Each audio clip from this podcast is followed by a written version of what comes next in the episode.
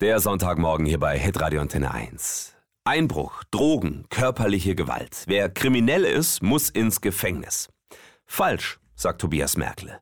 Wer straffällig geworden ist, muss Verantwortung für seine Taten übernehmen und etwas daraus lernen. Und das tut er im Gefängnis oft nicht. Weil irgendwann kommen sie wieder raus und sind höchstwahrscheinlich krimineller als vorher. Von dem her ist Gefängnis nie der beste Ort, um jemanden vorzubereiten auf ein Leben ohne Straftaten, auf ein Leben in Verantwortung. Deshalb hat Tobias Merkle vor über 20 Jahren das Seehaus in Leonberg gegründet. In dieser christlichen Einrichtung leben straffällig gewordene Jugendliche zwischen 14 und 23, ganz ohne Mauern und Sicherheitszaun, bei Familien.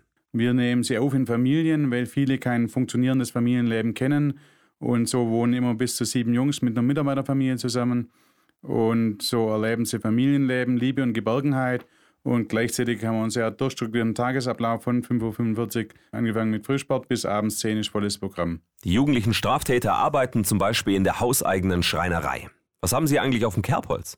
Sexualdelikte sind ausgeschlossen, aber sonst haben wir an sich querbeet alle. Die meisten haben Gewaltdelikte, Raub, äh, versuchter Totschlag, Drogendelikte, äh, querbeet. Aber funktioniert das? Straftäter in Familien mit kleinen Kindern? Die Kinder sind an sich unsere besten Erzieher, weil es schafft eine völlig andere Atmosphäre und die Jungs lassen auch Emotionen zu, die sie sonst nie im Leben zulassen würden.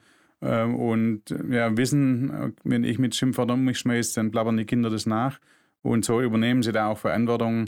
Äh, und es ist schön zu sehen, wie sie dann einfach mit den Kindern umgehen und äh, sich dementsprechend auch verhalten. Ja, und bei all dem geht es darum, dass die Jugendlichen wieder ein Teil der Gesellschaft werden und lernen, Verantwortung zu übernehmen, auch für ihre Taten.